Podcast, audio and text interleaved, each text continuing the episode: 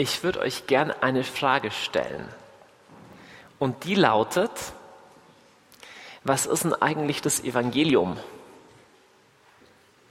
Also, jetzt kannst du natürlich sagen, okay, du gehst in die Kirche, du gehst in die Messe, zum Beispiel, da wird das Evangelium vorgelesen. Oder wenn du sagst, es gibt das Evangelium nach Lukas. Aber wenn ich eher fragen würde, ähm, wenn Jesus sagt, das Evangelium verkünden, oder ich glaube an das Evangelium, was ist die frohe Botschaft? Was ist das Evangelium?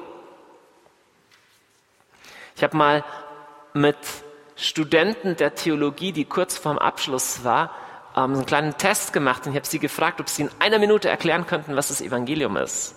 Das war ein bisschen gemein, aber da kamen ganz schockierende Sachen raus. Ich war echt schockiert zu hören, dass eigentlich keiner der Versammelten wirklich wusste, was das Evangelium ist. Ich mache es noch ein bisschen schwerer. Und zwar sagt Jesus nicht nur, das Evangelium, sondern er sagt an verschiedenen Stellen einen interessanten oder er bringt einen interessanten Ausdruck und der heißt das Evangelium vom Reich.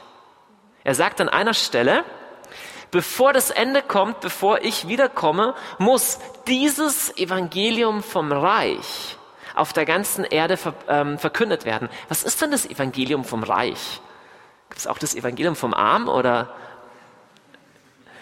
wir lesen auch im Matthäus-Evangelium, dass Jesus selber das Reich Gottes verkündet hat. Ich habe mich gefragt, wie hat er das gemacht? Ist er durch die Ortschaften gegangen und hat gesagt, das Reich Gottes. Was hat er da gepredigt? Was war der Inhalt seiner Lehre? Das Reich. Was ist das Reich? Was ist das Evangelium vom Reich? Und ähm, das Evangelium, das wir hören in unseren Kirchen, ist es eigentlich das Evangelium vom Reich? Oder ist es eher das Evangelium von Gott ist dein guter Freund oder das Evangelium von so komme ich in den Himmel oder das Evangelium von wie kannst du besser leben? Was ist das Evangelium vom Reich? Ich provoziere ein bisschen.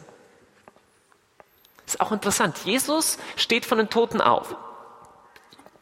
Und kurz vor seiner Himmelfahrt fragen ihn die Jünger, Jesus, stellst du in dieser Zeit das Reich für Israel wieder her?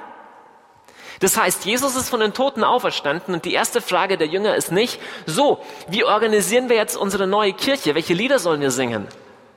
Sondern die erste Frage ist, Jesus, stellst du jetzt das Reich für Israel wieder her? Wie weit sind wir entfernt von dieser Denkweise? Im 20. Jahrhundert sind zwei Dinge passiert, die meines Erachtens die größten Erschütterungen in der ganzen christlichen Theologie von zwei Jahrtausenden darstellen. Ich so, hey, Moment. War das nicht die Reformation oder war das nicht? Ich glaube, dass zwei Ereignisse im 20. Jahrhundert fundamental Sprengstoff gelegt haben an das Verständnis von dem, was Christentum eigentlich ist. Und witzigerweise kumulieren beide Ereignisse, ja, oder münden beide Ereignisse relativ stark um ein gleiches Jahr, nämlich das Jahr 1967. Ich will euch kurz erklären, was im 20. Jahrhundert passiert ist. Zwei große Trends, die massiv was zu tun haben mit dem, was wir unter Christentum verstehen. Das erste, 1.1.1900, ist der Beginn der Pfingstbewegung. Der Beginn der Pfingstbewegung markiert einen massiven Paradigmenwechsel. Das heißt, das ist ein komisches Fremdwort für, dass das, was wir darunter verstehen, sich verändert. Paradigmenwechsel von dem, wie Christentum heute gelebt wird. Im 1.1.1900 fangen eine Handvoll Leute an, irgendwo in Topeka in Kansas, fangen an, in Sprachen zu reden. Heute haben wir weltweit, weiß ich nicht, ein paar hundert Millionen charismatisch oder pfingstliche Christen. Das ist die mit Abstand größte und am schnellsten wachsende Untergruppierung quer durch alle christlichen Konfessionen. Massive Anwachsen von Christen, die sagen, sie glauben, dass der Heilige Geist spürbar, erfahrbar ausgegossen wird heute. Im Jahr 1967 passiert was Extremes und zwar greift diese Pfingstbewegung auch in den Großkirchen, auch in die Großkirchen über unter dem Namen charismatische Bewegung. Und charismatische Bewegung bedeutet, Pfingstkirchen, die haben eigene Konfessionen gegründet. Die haben gesagt, wir gehen raus aus den Großkirchen, machen unser eigenes Ding, aus unterschiedlichen Gründen. Und dann konnte man sagen, es sind halt die komischen Pfingstler, schau sie dir an, wie komisch sie sind. Aber ab dem Jahr 67 haben auf einmal Katholiken angefangen, in Sprachen zu beten, sind aber trotzdem katholisch geblieben haben Protestanten, Lutheraner angefangen, in Sprachen zu beten, prophetische Worte zu bekommen, aber sind in der evangelischen Kirche geblieben. Und diese Bewegung hatte noch eine deutlich größere Schlagkraft als die Pfingstbewegung. Jetzt. Warum ist das so ein massiver Einschnitt in dem, wie wir Christentum denken? Naja, weil wir erstmal gesagt haben, hey, die Wunder und die Charismen, das hat so im ersten Jahrhundert stattgefunden und jetzt gibt's das alles nicht mehr. So auf einmal gibt's das alles wieder merkst du richtig, hey, wie wir uns Kirche vorstellen, es verändert sich. Erste Sache, die im 20. Jahrhundert passiert ist. Zweite Sache, die im 20. Jahrhundert passiert ist, ist, dass zum ersten Mal seit über 2000 Jahren Juden wieder einen souveränen Staat haben, und zwar im Lande Israel. Ab dem Jahr 1948 hatten Juden einen souveränen Staat auf dem Boden des Landes, wo vor über 2000 Jahren das Königreich Israel unter verschiedene Herrschaften kam. Im Jahr 1967 kommt Jerusalem zu 100 Prozent wieder unter jüdische Herrschaft. Zum ersten Mal seit, seit wann eigentlich? Ich meine, schon zur Zeit Jesu hatten die Römer Israel belagert und vorher waren es die Griechen und vor den Griechen waren es die Perser und dazwischen war mal kurz irgendwie die Makkabäer und so, aber eigentlich du kannst sagen, seit mindestens 2000 Jahren. Und im gleichen Jahr passiert was, was viel kleiner aussieht, aber genauso massiv ist. Und zwar das Jahr 1967 markiert den weltweiten Beginn der messianisch-jüdischen Bewegung. Was ist die messianisch-jüdische Bewegung? Es gab zu unterschiedlichen Zeiten immer mal wieder Juden, die sich zu Jesus bekehrt haben. Aber erstens waren es super wenige und zweitens, was wurden die nachher? Sie wurden Christen. Und im 20. Jahrhundert passiert was und speziell im Jahr 67 ist ein Meilenstein dafür, dass Juden Jeshua als Messias erkennen, aber sagen, deswegen müssen wir noch lang keine Christen werden, sondern wir wollen der gleichen Religion anhängen wie Jakobus oder Petrus, die zum Beten in den Tempel gingen und beschnitten waren und an Jesus als den Messias glaubten. Was hier passiert, ist unglaublich massiv. Die ganze christliche Theologie, besonders die, die Theologie, die am besten etabliert ist, also die, die Theologie der großen Kirchen, katholische Kirche zum Beispiel, hat meines Erachtens noch kaum angefangen, diese massiven Explosionen, charismatische Bewegung und messianisch-jüdische Bewegung, Israel wieder, Volk, Juden wieder in Israel, das überhaupt zu durchdenken. Denn Jahrhundertelang haben wir geglaubt, naja, das Alte Testament, es war halt so symbolisch, bildhaft, wenn da irgendeine Prophezeiung ist über Jerusalem, dass der Herr Jerusalem mit Glanz füllt. Naja, das ist halt ein Symbol dafür, dass in unseren Gottesdienst mehr Leute kommen. Ja, oder dass halt die Kirche jetzt dann oder dass im Himmel wir.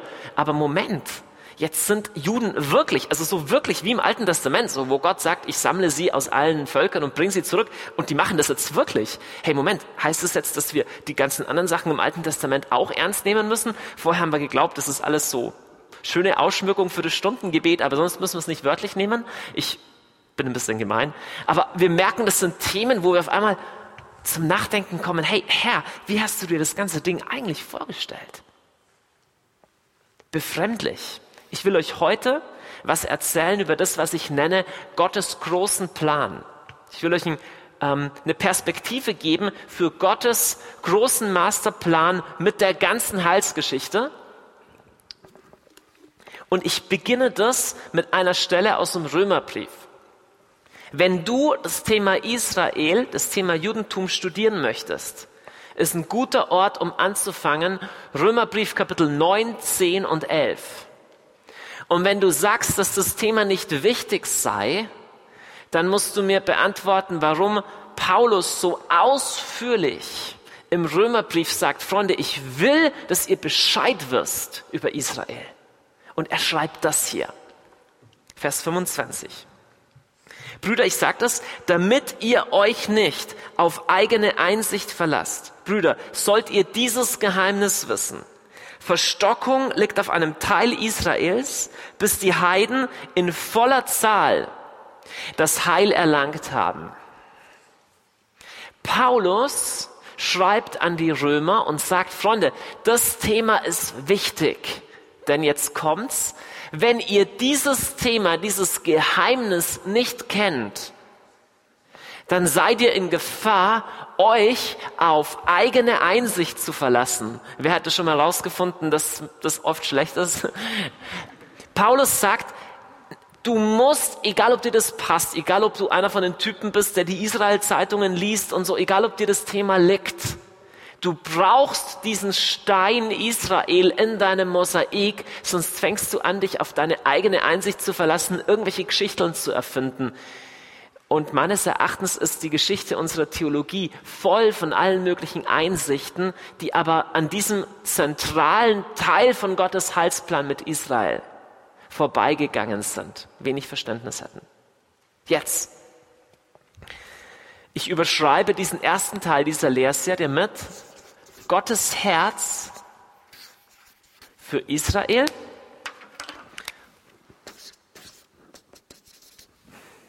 Wir wollen uns anschauen, was ist Gottes großer Plan mit seinem Volk, was ist Gottes Herz für Israel. Wir lesen hier in diesem Abschnitt schon was Interessantes. Und zwar hier steht, Verstockung liegt auf einem Teil Israels, das heißt, dass sie halt Jesus nicht als Messias anerkennen, aber er sagt nur eine Zeit lang, nämlich bis die Heiden in voller Zahl das Heil erlangt haben. Das ist eine Aussage, der wir im Neuen Testament noch öfter begegnen. Zum Beispiel sagt Jesus im Lukas-Evangelium in seiner Endzeitrede was ganz Schockierendes. Er sagt, Freunde, Jerusalem, die Stadt Jerusalem, wird zerstört werden, und zwar wörtlich sagt er, über sein Volk. Mit scharfem Schwert wird man sie erschlagen, als Gefangene wird man sie in alle Länder verschleppen. Hallo, ist es passiert? Ja. Und Jerusalem wird von den Heiden zertreten werden, bis die Zeit der Heiden sich erfüllt, bis die Zeiten der Heiden sich erfüllen. So interessant was ist passiert? Was ist mit Jerusalem passiert nach Jesu Tod und Auferstehung?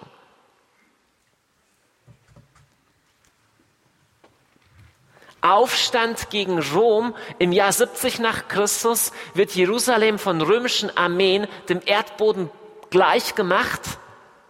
Frauen und Kinder werden in die Sklaverei geschickt, alle Männer werden gekreuzigt. Hey, die Prophetie von Jesus war kein Spaß. Das ist real passiert. 135 nach Christus, nach dem Bar Kochba-Aufstand, wird es nochmal platt gemacht von Rom. Und im wahrsten Sinne des Wortes haben Heiden Jerusalem zertrampelt. Seither immer wieder. Christen haben während des Osmanischen Reiches Kirchentüren wie jene in Bethlehem so niedrig gebaut, dass die Osmanen, dass die Türken mit ihren Pferden nicht reinreiten konnten. Jerusalem wurde von den Heiden, das ist nicht, nicht in erster Linie abwertend gemeint, damit ist einfach gemeint, nicht Juden, zertrampelt. Jetzt sagt aber Jesus, bis die Zeit der Heiden sich erfüllt. Freunde, wir sind in einer Epoche, die die Schrift nennt, die Zeit der Heiden. Wir sind in einer Epoche, die Paulus nennt, das ist die Zeit, wo die Vollzahl der Heiden zu Jesus findet.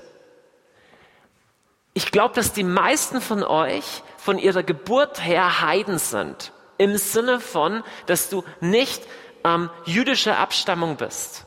Ein Heide ist im biblischen Sinne nicht ein Ungetaufter, sondern damit ist gemeint jemand, der nicht von seinem Geburt her zu Israel gehört. Wenn du ein Mensch bist, der nicht aus Israel ist, nicht aus dem Judentum ist und zu Jesus gehört, dann bist du einer, der hilft, die Vollzahl der Heiden voll zu machen. Es gibt eine ganz ähnliche Aussage auch noch, erstmal absolut schockierende Prophetie von Jesus über, über das Gericht, das sein Volk erreichen wird. Jetzt, zweite christliche Predigt, die je gehalten wurde. Wann war die erste? Pfingsten, die zweite war gleich danach, beide Male Petrus. Petrus, der Oberapostel auf äh, Apostelgeschichte Kapitel 3. Was ist der Inhalt seiner ersten Predigt? Er sagt zu den Juden, ich lese euch mal ähm, den ganzen Abschnitt vor, ich habe ihn nur teilweise hier am Schirm.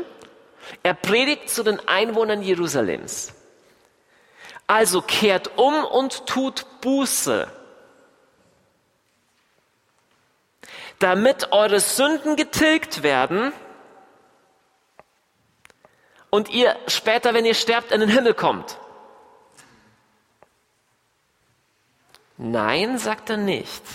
Noch, wir versuchen es nochmal. Petrus sagt, kehrt um und tut Buße, damit eure Sünden getilgt werden und damit der Herr Zeiten des Aufatmens kommen lässt und Jesus sendet als den für euch bestimmten Messias.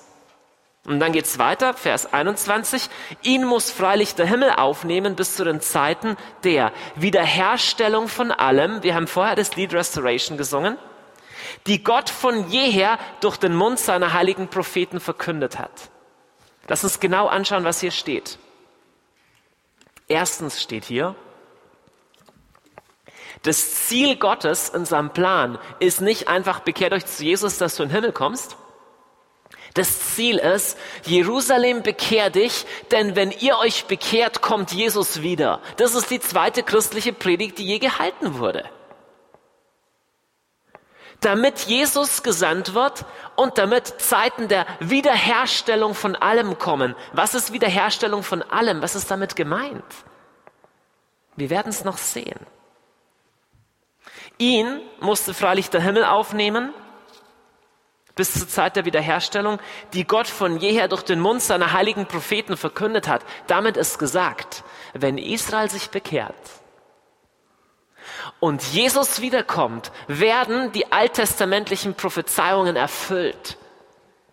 Die sind nicht was für erbauliche Meditationen im Advent oder so. Sie werden erfüllt werden. Gottes Herz für Israel. Lass uns anschauen, was ist Gottes Plan in alledem. Das erste ist wirklich einfache Wiederholung von Religionsunterricht. Womit beginnt die Geschichte Gottes mit Israel? Womit beginnt die ganze Heilsgeschichte? Die beginnt nicht mit den heiligen drei Königen, beginnt auch nicht mit dem König David, die beginnt mit Abraham. Also, Gott und Mensch leben seit dem Vorfall im Garten Eden in einer Trennung und in Konflikt. Und von Gott geht die Initiative aus, mit einem bestimmten Mann zu sprechen, nämlich mit Abraham. Und er schließt mit Abraham einen Bund. Aber jetzt die Frage, was beinhaltet dieser Bund?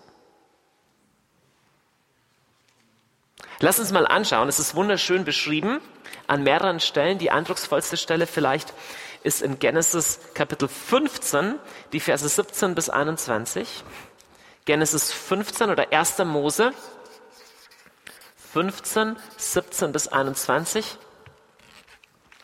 Genesis und Exodus sind einfach die griechischen Namen dieser, dieser ähm, Bücher.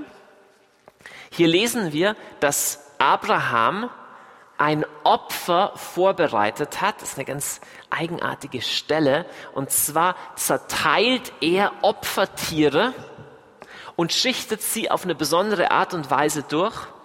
Und dann, er schichtet sie auf, meine ich, und dann schläft er ein und dann passiert Folgendes. Vers 17. Die Sonne war untergegangen und es war dunkel geworden. Auf einmal waren ein rauchender Ofen und eine lodernde Fackel da. Sie fuhren zwischen jenen Fleischstücken hindurch. An diesem Tag schloss der Herr mit Abraham folgenden Bund. Deinen Nachkommen gebe ich dieses Land, vom Grenzbach Ägyptens bis zum großen Strom Euphrat. Das Land der Keniter, der Kenasiter, der Kadmoniter, der Hethiter, der Perisiter, der Raphaiter, der Amoriter, der Kanaaniter, der Girgashiter, der Heviter und der Jebusiter. Was passiert hier? Im Alten Testament schließt man einen Bund, indem man ein Tier tötet und es in der Mitte auseinanderteilt. Und die beiden Bundespartner schreiten dann durch diesen Kadaver, durch, diese, durch dieses zerteilte Tier hindurch. Warum? Die symbolische Bedeutung ist, wenn ich den Bund breche, soll Gott mich genauso entzwei schneiden. Klassische biblische Rede auch, so, so tue mir der Herr an. Der Herr möge mir dies und das antun, wenn ich das und das mache. Was passiert hier bei Abraham? Abraham hat einen Bund mit Gott. Gott erscheint nicht in menschlicher Gestalt, sondern er heißt Abraham. Abraham heißt er noch. Er heißt Abraham Vögel und andere Opfertiere geteilt nebeneinander zu legen und eine Feuerfackel oder ein Feuerofen fährt zwischen diesen Stücken hindurch. Die Bedeutung ist, Gott sagt, ich schließe mit dir einen Bund und mein Part steht genauso fest wie der Bund zwischen zwei Menschen, die sagen, der Herr möge mich in zwei schneiden, wenn ich den Bund breche. Das, was Gott schließt, und das ist der erste Teil seines großen Plans, ein ewiger Bund. Lass uns anschauen, was dieser Bund beinhaltet.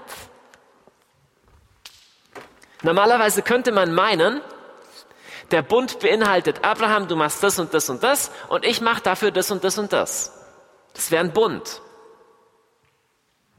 Aber dieser Bund Gottes ist eigenartig einseitig. Er sagt einfach nur, dir und deinen Nachkommen gebe ich dieses Land. Wir müssen deutlich sehen, der Inhalt des Bundes Gottes mit Abraham ist nicht, Abraham sei ein frommer Jude und bau Synagogen. Der Inhalt des Bundes ist, ich gebe dir dieses Land. Und dann wird was sehr Eigenartiges gesagt. Weil, um ehrlich zu sein, da merkt man schon, okay, Gott gibt Abraham dieses Land. Und dann kommt der ganze Nahostkonflikt schon mal hoch. Und äh, die Palästinenser und so und die, Israel, die Israelis, die sind auch immer nicht so toll, ist das echt. Und dann irgendwie, ich weiß nicht, ob es euch auch so geht, ich habe ein bisschen Unbehagen mit den Christen, die sagen, hey, die Palästinenser, die sollen sich nicht so anstellen, Gott hat denen doch das Land gegeben und so. Irgendwie, fühlt sich für mich ein bisschen zu einfach an. Also wir merken schon, oh, das ist ein echt schwieriges Kapitel und es wird gleich noch schwieriger. Denn hier wird gleich gesagt, das ist ja das Land der Girgashiter und der Jebusiter und der Amoriter. Okay, also da wohnen schon welche. Hm, nicht schön.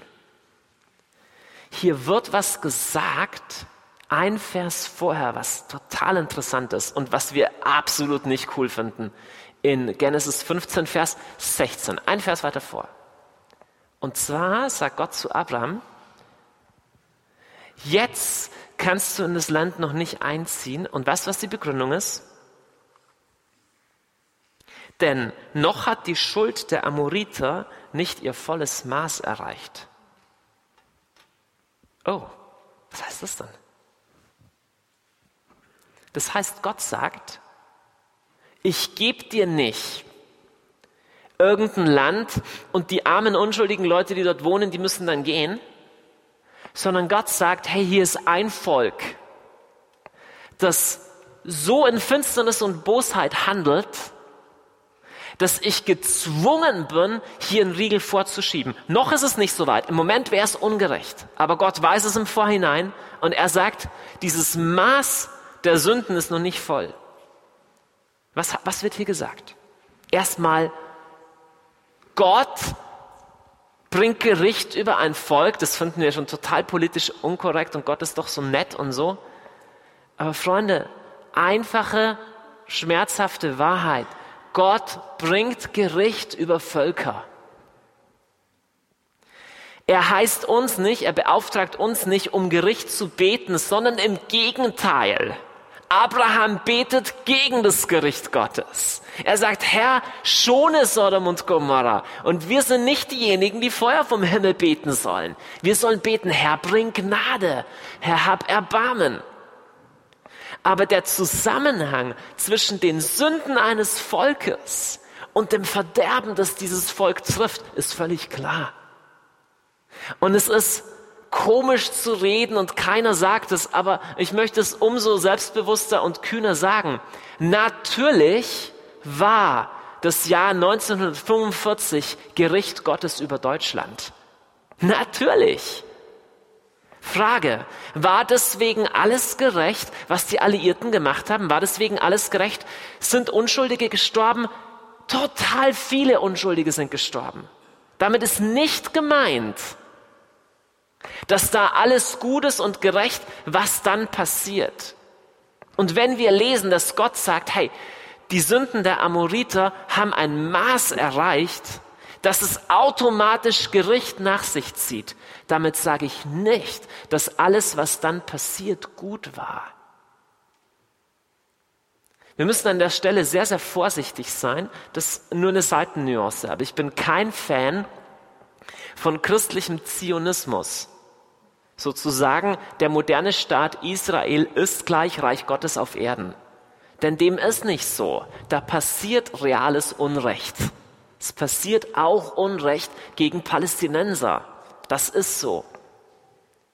Aber die Aussage hier ist eine deutlich tiefere und deutlich unbequemere. Und weißt du, was eigentlich die Aussage ist? Gott ist der Herr der Welt. Gott ist der Herr der Welt. Und wir hassen das. Weißt du, wenn die UNO sich zusammensetzt und sagt, so, die kriegen das Land, die kriegen das Land, dann sagen wir, oh, das ist gerecht. Weil wenn Menschen was entscheiden, ist es ja gerecht, oder? Und es ist uns ein Stachel im Fleisch, dass Gott sagt, ich bin der Herr der Welt. Und der Hass, wir werden über das noch sprechen, das speziell das nächste Mal. Der Hass auf Israel, der Hass auf die Juden, hey, das erwählte Volk. Die, der Hass auf diese Leute im Nahen Osten, die da irgendwelche Siedlungen besetzen. Klammer auf, ich sage nicht, dass es alles richtig ist, Klammer zu. Aber dieser Hass, dem wir in der ganzen Welt begegnen, ist Hass auf Gott.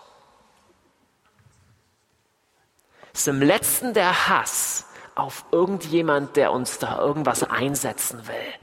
Psalm 2 sagt es sehr deutlich. Die Völker toben, die Nationen sagen, Herr, wir haben keinen Bock auf den Herrn und seinen Gesalbten. Lass uns diese Stricke und Fesseln von uns reißen. Wir wollen keinen König über uns haben.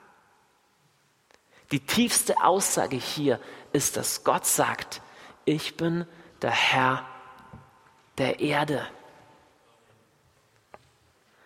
Und diese ganzen Sachen mit, auch wenn wir im Alten Testament schreckliche, blutige Berichte, dass die Israeliten da irgendwie wieder Leute umgebracht haben und sowas, zwei wichtige Bemerkungen dazu. Oft wird gesagt, wie kann Gott es zulassen, dass so viele Unschuldige sterben?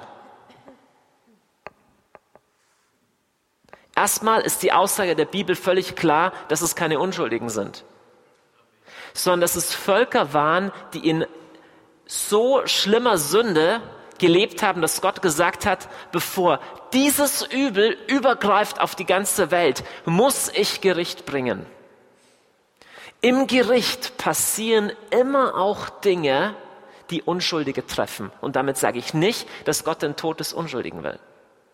Aber damit sage ich, dass Sünde einen Unheilszusammenhang schafft, wo am Schluss immer schlimme Sachen passieren. Im Übrigen kannst du bei den allermeisten Sachen im Alten Testament auch nicht sagen, ob die Art und Weise, wie Israel gehandelt hat, ob die Art und Weise gut war. Oft vertauschen Leute das eine mit dem anderen. Gott hat Elia zum Beispiel nicht den Auftrag gegeben, alle Balspriester umzubringen. Hätte das machen müssen? Oft Leute ne, sagen, hey, das Alte Testament ist so blutrünstig. Ja, okay, du musst aber schauen, an welchen Stellen Gott sagt, dass es überhaupt gut ist, was da passiert. Ja, das Alte Testament ist erstmal die Geschichte Israels. Aber gleichwohl, es bleibt der Stachel im Fleisch. Gott bringt Gericht über Völker. Aua. Und Gott erwählt, jetzt wird's noch gemeiner, er erwählt ein Volk. Lass uns genauer anschauen, wie er das erwählt. Wir lesen in Jeremia 31, ich habe geschrieben, dass es ein ewiger Bund ist. In Jeremia spricht Gott zu seinem Propheten. So spricht der Herr, der die Sonne bestimmt hat zum Licht am Tag, der den Mond und die Sterne bestellt hat zum Licht in der Nacht. Es geht noch weiter, der das Meer auffüllt, dass die Wogen brausen. Herr der Heere ist sein Name. Nun, was sagt er? Nur wenn jemals diese Ordnungen, also Sonne, Mond und so weiter, vor meinen Augen ins Wanken gerieten, Spruch des Herrn, dann hörten auch Israels Nachkommen auf, für alle Zeiten vor meinem Augen ein Volk zu sein. Was sagt er hier? Oder dann Vers 37, so spricht der Herr, nur wenn die Himmel droben abgemessen und unten die Grundfesten der Erde erforscht werden könnten, dann würde ich ganz Israel verwerfen zur Strafe für all das, was sie getan haben. Hier wird gesagt, Freunde, ich habe mit Israel einen Bund geschlossen, der nicht kündbar ist. Egal wie weit Israel wegläuft, dieser Bund ist ewig. Auf gleiche Weise steht es nochmal in Jeremia 33, die Verse 24 bis 26. Ihr habt es auf den Skripten, könnt es nachlesen. So spricht der Herr, so gewiss ich meinen Bund mit dem Tag und mit der Nacht und die Ordnungen von Himmel und Erde festgesetzt habe, so sicher werde ich auch die Nachkommen Jakobs, also Israels, und meines Knechtes Davids nicht verwerfen.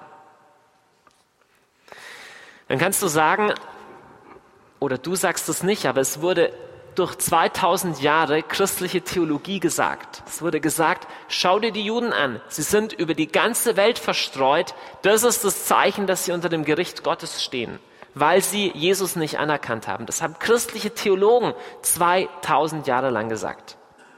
Aber auch für diesen Fall sieht dritte Buch Mose Levitikus schon vor und hier wird gesagt, aber selbst wenn sie im Land ihrer Feinde sind, werde ich sie nicht missachten und sie nicht verabscheuen, um ihnen etwa ein Ende zu machen und meinen Bund mit ihnen zu widerrufen.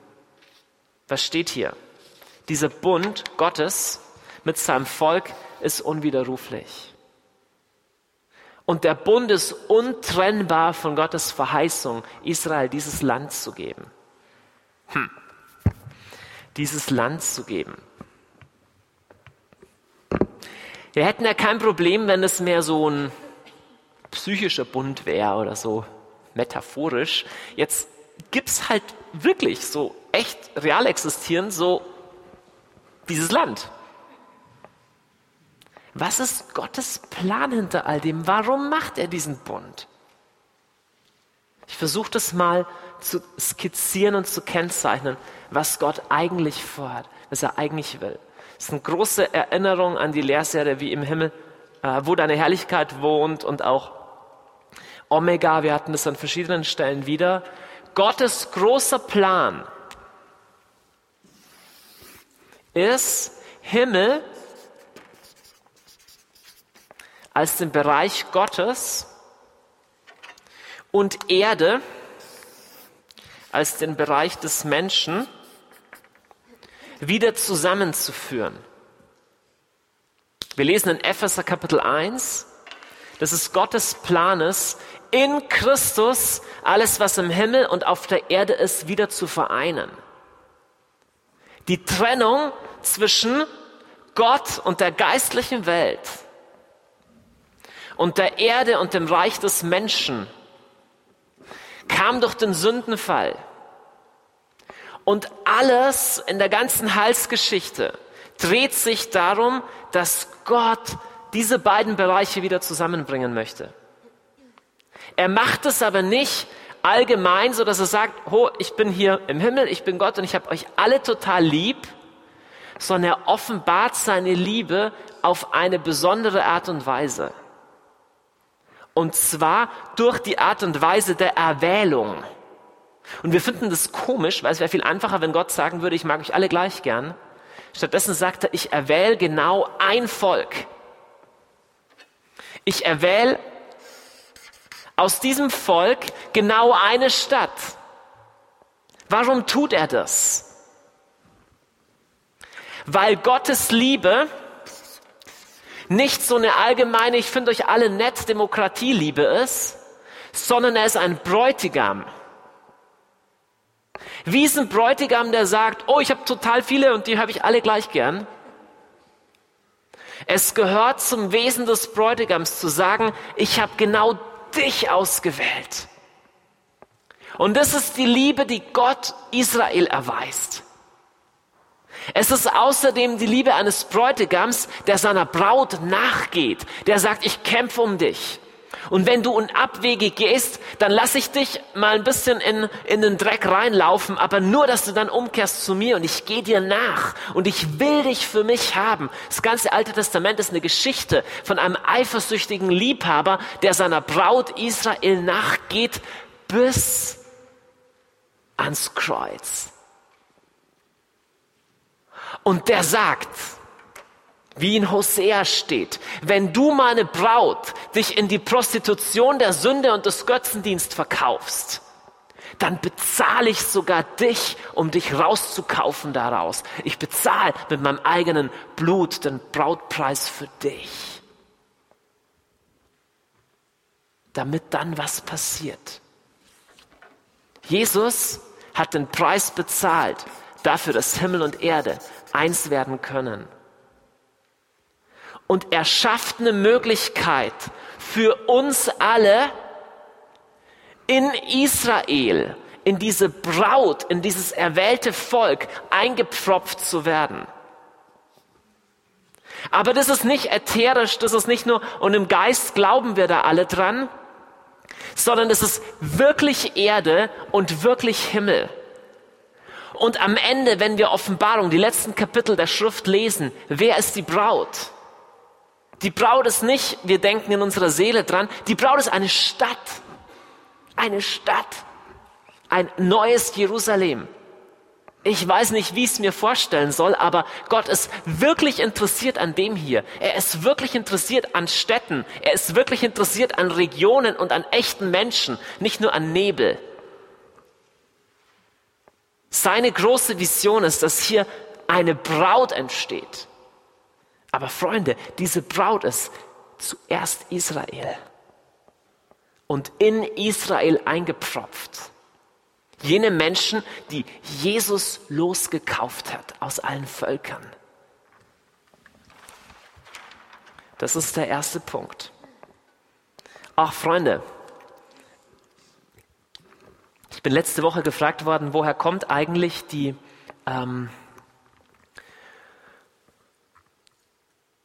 Ich kann gleich mal den zweiten Punkt hinschreiben. Der heißt nämlich, Israel ist die Braut. Ich bin letzte Woche gefragt worden, woher kommt es eigentlich, dass man das hohe Lied geistlich deutet als Liebesgeschichte zwischen Gott und Mensch. Ich habe über die Schönheit der Kirche gelehrt letzten Donnerstag. Und die Frage ist eigentlich drollig, denn das ganze Alte Testament ist voll von der Rede, dass Israel die Braut Adonais ist, die Braut Gottes ist. Das gesamte rabbinische Judentum, wir werden uns das noch anschauen, das übernächste Mal.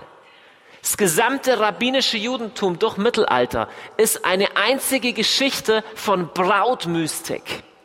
Der Messias ist der Bräutigam, Israels die Braut. Alles voll damit. Freunde, ich kann es nicht Du kannst über Israel sowieso nicht unemotional sprechen, aber ich kann es nicht anders in Worte fassen als man kann sich in, in Israel verlieben. Ich, ich kann mich gut erinnern, als ich das erste Mal in Jerusalem war, hat mich das verwirrt. Ich weiß nicht, wem das auch so ging. Ich war einige Tage in Jerusalem und ich bin dann wieder heim Und ich habe Sehnsucht nach der Stadt gehabt, die sich genauso angefühlt hat, wie wenn ich verliebt bin. Und das Mädchen, in das ich verliebt bin, ich habe mich tatsächlich auch in meine Frau verliebt in Jerusalem. Aber das war bei einer, das war, also es war trotzdem nicht das Gleiche. Es ist egal. Ich, ich hatte Sehnsucht nach dieser Stadt und die Sehnsucht nach der Stadt hat sich genauso angefühlt wie die Sehnsucht nach Jesus und hat sich genauso angefühlt wie die Sehnsucht von jemandem, der verliebt ist. Ich kann das, ich, hey, das ist kein theologisches Statement. Ich kann dir nur sagen, dieses Stück Erde trägt ein bräutliches Geheimnis. Israel ist eine Braut, die gerade echt ein bisschen runtergekommen und fertig ist, aber dieses Land ist gemacht von Gott, von Jeshua geheiratet zu werden. Frag mich nicht, wie das funktioniert.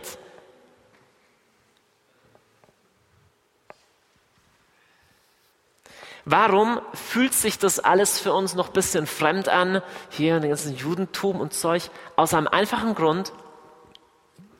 Einfach nur, weil der Feind uns da ein paar Sachen geraubt hat. Im Verständnis ähm, vernebelt hat. Und er hat da nicht nur ein Verständnis für Israel oder fürs Alte Testament geraubt, sondern auch für Jesus. Denn Jesus Jude. Und da steht kein wahr, sondern Jesus ist Jude. Die Nazis haben das nicht geglaubt, ihm gesagt, er ist Galiläer, aber das ist Quatsch. Schau mal her, als der Engel Gabriel zu der jüdischen Mutter Jesu Jesus hatte eine jüdische Vorfahrenreihe. Als der Engel Gabriel zu der jüdischen Mutter Jesu, zu Maria, kam, hat er ihr Folgendes gesagt. Er wird groß sein und Sohn des Höchsten genannt werden. Gott der Herr wird ihm den Thron seines Vaters David geben. Er wird über das Haus Jakob in Ewigkeit herrschen und seine Herrschaft wird kein Ende haben. Frage. Was denkt sich Maria, als sie das hört? Denkt sie, ah, mein Sohn wird der neue Begründer einer christlichen Religion?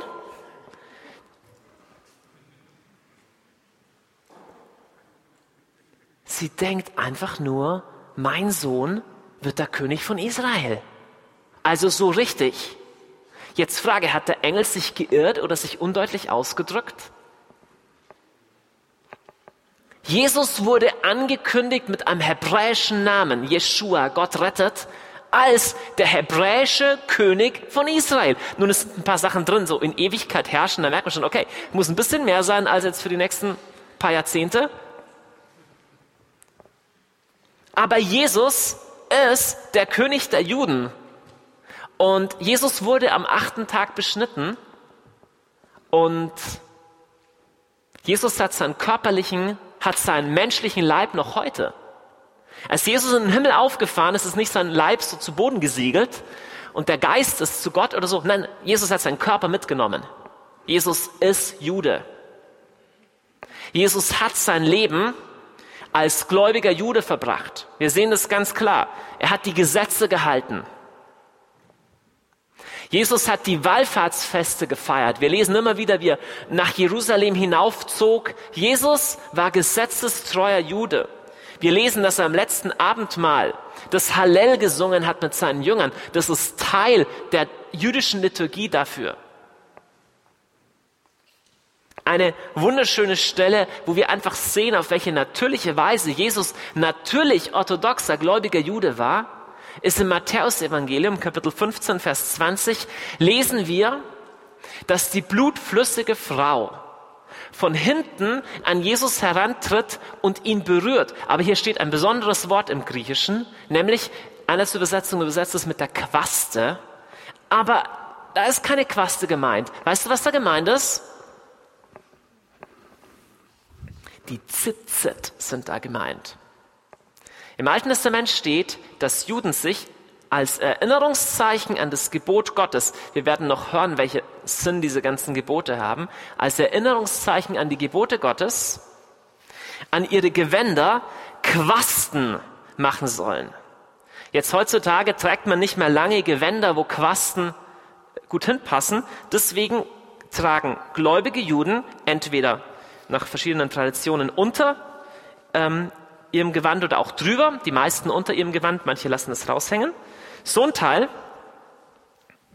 das ist hier eins aus Schafwolle, das ich in Mer Shearim in Israel erstanden, in Jerusalem erstanden habe. Ähm, ich weiß nicht, wie das bei Jesus aussah, deutlich besser als bei mir wahrscheinlich, aber wir lesen in der großen Selbstverständlichkeit, dass Jesus die, die, die normale Kleidung eines frommen, orthodoxen, gläubigen Juden trug. Er trug Zitzet. Ich weiß nicht, was er tragen wird, wenn er wiederkommt. Wir wissen nur ein weißes Gewand, also da stehen die Quasten nicht dabei, aber wer weiß. Jedenfalls trug Jesus Zitzet.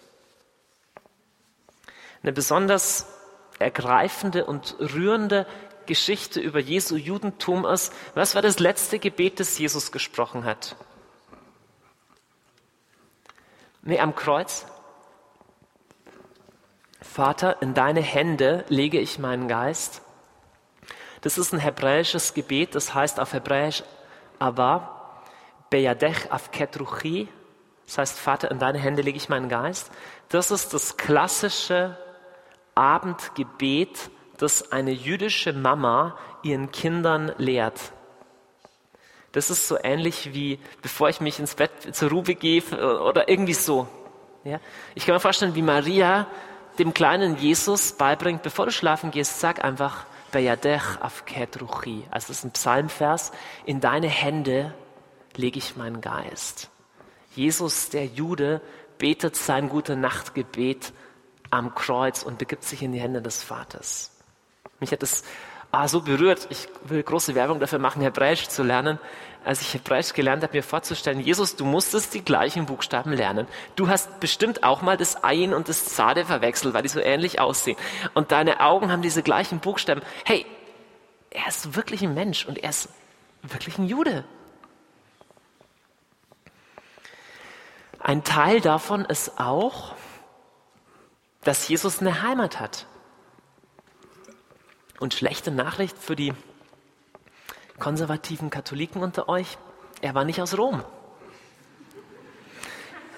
Wir feiern jetzt auch Luther-Jubiläum, aber er war auch nicht aus Wittenberg. Jesus hatte eine Heimat und er kommt aus Israel.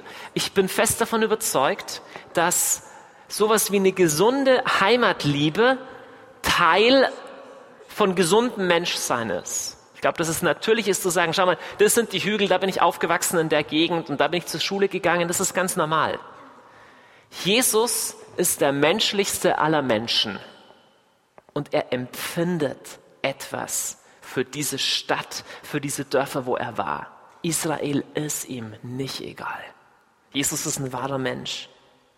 Lass uns anschauen, wie, wie nahe das Jesus geht. Jesus kommt nach Jerusalem und hier steht, als er näher kam und die Stadt sah, weinte er über sie und sagte, wenn doch auch du an diesem Tag erkannt hättest, was dir Frieden bringt.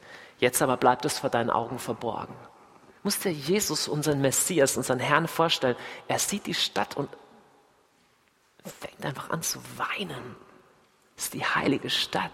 Hey, das ist die gleiche Stadt, die heute dort in Israel steht. Und Jerusalem lehnt ihn ab und er weiß, was die Armeen von Titus vier Jahrzehnte später tun werden, weil er ein prophetisches Wort hat. Und er sagt, es wird eine Zeit für dich kommen, in denen deine Feinde rings um dich einen Wall aufwerfen werden. Das ist die Art und Weise, wie Titus Jerusalem erobert hat. Hat relativ steile ähm, einen Festungsgürtel um die Stadt herum gehabt und, und, und einen Graben. Deswegen konnte Titus die Stadt nur einnehmen nach einer langen Belagerung, einer extrem schweren Belagerung. Am Schluss haben sich die letzten Juden am Tempelberg zurück äh, versammelt. Titus hat einen Belagerungswall auf, äh, aufgeworfen. Die heißt es, sie werden dich einschließen, von allen Seiten bedrängen. Das ist wörtlich erfüllt worden, war eine ringhafte Umlagerung. Sie werden dich und deine Kinder zerschmettern und keinen Stein auf den anderen lassen, denn du hast deine Zeit der Gnade nicht erkannt. Hey, ganz klar, wenn Jerusalem Jesus angenommen hätte, wäre es nicht zerstört worden. Sehr real. Sehr real. Und Jesus weiß es und er, weint um, er weint um seine Stadt. Ihm ist diese Stadt wirklich absolut nicht egal. Ich komme zum letzten Punkt. Ihr seht schon, es ist nicht riesengroße Aussage jetzt und praxisnah heißt es für uns jetzt das und das, sondern es geht darum zu verstehen, was auf dem Herzen Gottes ist, wie Gott tickt. Teil in seinen Plan. Einen Einblick haben zu können. Ich habe zum Anfang die Frage gestellt, was das Evangelium sei. Das Evangelium vom Reich. Hm. das Evangelium vom Reich. Als Jesus auftrat, hat keiner die Frage gestellt, Jesus, was ist denn das Reich Gottes? Wie sieht es aus? Wie machen wir das? Wie bauen wir Reich Gottes? Weißt du, warum keiner die Frage stellte? Weil Jesus da war. Und er war die Botschaft. Jesus kommt, er heilt die Kranken. Jesus kommt, er weckt die Toten auf. Jesus kommt, er treibt die Dämonen aus. Das ist Reich Gottes. Und Jesus sagt, wenn ich mit dem Finger Gottes Dämonen austreibe, ist das Reich Gottes schon unter euch. Aber jetzt kommt's. Jesus hat nicht Wunder gewirkt, um zu zeigen, dass er Gott ist. Das hat er nicht nötig gehabt. Der Zustand der Wiederherstellung im Reich Gottes. ich frage mal anders. Wer hat im Garten Eden eigentlich die Herrschaft über die Erde verloren? Gott? Der Mensch. Jesus kommt und er ist der erste Mensch seit Adam, der wieder auftritt als Herrscher. Zum Beispiel über den Wind, über den See, über Dämonen, über Krankheiten. Und in Jesus wird klar, wie reich aussieht. Herrschaft Gottes. Und er verkündet das Reich. Was ist das Evangelium vom Reich? In Jesu Krafttaten und Wunder ist das Reich Gottes angebrochen. Das Problem ist, es gibt Bereiche in unserem Leben, wo das Reich Gottes noch nicht angebrochen war, weil all die Leute, die Jesus gefolgt sind, noch unter der Herrschaft der Sünde standen. Deswegen konnte Jesus zwar demonstrieren, wie reich Gottes ist, aber es konnte noch keiner in Fülle reinkommen. Deswegen ist Jesus am Kreuz gestorben. Und seit Jesus am Kreuz gestorben ist, gibt es eine Möglichkeit für dich und mich, eingepfropft zu werden in ihn. Und in ihm werden Himmel und Erde eins. An Pfingsten, das ist witzig, ich habe vorher die Stelle zitiert, Apostelgeschichte 1, wo die Jünger fragen, stellst du das Reich für Israel wieder her? Sagt Jesus, hey, die Frage ist gar nicht schlecht, aber euch steht es nicht zu, Zeiten und Fristen zu erfahren. Aber ihr werdet mit der Kraft aus der Höhe erfüllt werden. Ihr werdet mit dem Heiligen Geist erfüllt werden und meine Zeugen sein. Was heißt das? Jesus sagt, okay, ihr wollt das Reich, alles klar, ich will auch das Reich. Aber weißt du, wie es funktioniert? Es funktioniert so, dass ihr euch bekehrt und ihr neue Menschen werdet. Und dann vollmächtigt werdet mit meinem Geist Reich Gottes zu leben. Was ist das Evangelium? Das Evangelium ist, es gibt einen König und er kommt wieder und er richtet sein Reich auf, egal ob du dafür stimmst oder nicht. Aber du hast jetzt schon eine Möglichkeit, in dieses Reich reinzukommen. Ja, es gibt Dinge, die siehst du jetzt vielleicht noch nicht voll und so und nicht alles ist schon hundertprozentig. Es gibt noch den Anteil von Glauben und Training. Aber dieses Reich wird in Vollmacht und Sichtbarkeit kommen und hereinbrechen. Und dein Leben als Christ ist nicht ein dahinhoffen, dass du später in den Himmel kommst, sondern ein schon jetzt im Geist, bevollmächtigt durch den Geist, Anteil haben an diesem übernatürlichen Reich. Das ist das Evangelium vom Reich.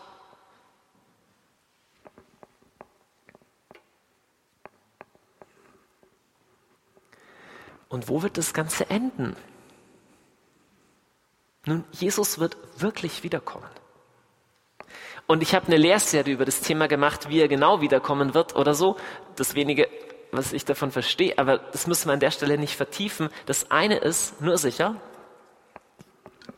er wird als Jude wiederkommen. Und weißt du, was wir dann machen werden? Hm. Eigenartige Sachen. Wir lesen ganz am Schluss in den letzten Versen vom Sacharia-Buch, Altes Testament, lesen wir über eine endzeitliche Belagerung Jerusalems und dann ein plötzliches Eingreifen Gottes, der Israel befreit. Und dann steht diese komische Stelle hier, Kapitel 14, Vers 16. Und er sagte, auf Deutsch gesagt, die Leute, die dann noch leben, werden Jahr für Jahr hinaufziehen, um den König, den Herrn der Heere anzubeten und das Laubhüttenfest zu feiern. Weißt du, dass du für den Fall, dass du da auf der Erde lebst, das Laubhüttenfest feiern wirst? Das ist Sukkot. Hier steht nicht, sie werden hinaufziehen und Pfingstmontag feiern oder Tag der Arbeit oder weiß ich nicht was. Damit will ich nicht sagen, dass dass die Feste keine Berechtigung haben, das ist überhaupt nicht der Punkt. Aber ich habe in meinem Leben noch nie Sukkot gefeiert. Ich bin kein Jude. Aber ich weiß, dass an diesem Tag das Laubhüttenfest gefeiert wird. Du kannst mir nicht erzählen, dass Gottes Bund mit Israel, dass es vorbei ist und das Alte Testament vorbei ist. Das Gegenteil ist der Fall und ich will schließen einfach mit dieser wunderbaren letzten Bibelstelle, die uns so viel über das Herz Gottes offenbart. Sacharja 1, Vers 14. So spricht der Herr der Herrscher. Ich eifere mit großem Eifer für Jerusalem und für Zion. Oder ich lese nochmal ausführlicher vor, Vers 14 heißt es, und der Herr, der mit mir redet, der Engel, der mit mir redete, sprach zu mir, rufe aus, so spricht der Herr der Herrscher, ich eifere mit großem Eifer für Jerusalem und für Zion. Um ehrlich zu sein, ich bin schon beeindruckt, wenn Gott sagt, mir ist was wichtig. Ich denke schon, okay, wenn Gott sagt, ich eifere um was, okay, und er sagt, ich eifere mit großem Eifer. Wenn der Herr der Herrscher das zu dir sagt, dann schreibst du besser mit. Vers 15, und mit großem Zorn zürne ich über die sicheren Nationen. Sie nämlich, als ich nur ein wenig zürnte, da haben sie zum Unheil geholfen. Das heißt, sie haben Israel zu sehr bedrängt. Darum spricht der Herr, Vers 16, ich habe mit ich habe mich Jerusalem in Erbarmen wieder zugewandt. Mein Haus soll darin gebaut werden, spricht der Herr der Herrscher an. Jesus ist nicht nur der Messias Israels, er ist auch der König Israels. Er ist der kommende Messias Israels. Und als Fürbitter als betende Bewegung, wie wir es sein wollen, muss Israel einen Platz in unserem Herzen haben, wenn Jesus einen Platz in unserem Herzen haben soll. Und wenn wir ein Verständnis haben wollen für das, was in der heutigen Zeit passiert und was der Herr tun will. Wenn das Thema Israel für dich kein einfaches ist, wenn du denkst, ich verstehe das alles nicht und das ist komisch oder schlechte Erfahrungen gemacht oder politisch unterschiedliche Meinungen und sowas. Es geht hier nicht um was Politisches. Es geht hier nicht, dass du zum Nahostkonflikt jetzt so denken sollst und nicht mehr so. Und es geht auch nicht um so ein, so Quatsch zu sagen, wir, wir packen jetzt alle die, die Fahnen aus und tun irgendwelche biblischen Öle und Salben und was es alles für Zeug gibt. Ist ja alles nett, aber oft die Leute, die es machen, sind Freaks. Das ist leider, das ist meine Erfahrung. Nicht immer, aber oft. So. Es geht darum zu verstehen, Es geht darum, ja, ich, also ich muss reden, genau. Ich, ja. Aber Freunde, wenn ihr mich gesehen hattet, ich hatte meine Judenphase mal. Als ich mit dem Teil und schwarz und weiß gekleidet mit Kipper an der Klagemauer getanzt habe und ich war nahe dran, zum Judentum zu konvertieren. Ich hatte wirklich eine Phase, wo ich mich ganz intensiv beschäftigt habe damit und, und die wussten natürlich nicht, dass ich kein Jude bin. Ich bin froh, dass ich nicht äh, es ist egal. Ähm, jedenfalls wussten die nicht, dass ich kein Jude war, aber äh, wie bin ich auf das gekommen? Auf jeden Fall, ich war auch ein Freak. Es ist normal, ein Freak zu sein, aber es geht nicht um das. Es geht, es geht darum, zu fragen, Herr, wofür schlägt dein Herz? Wie können wir beten in einer Art und Weise, wie du betest? Und Jesus, wer bist du eigentlich? Amen, lass uns aufstehen und beten. Ihr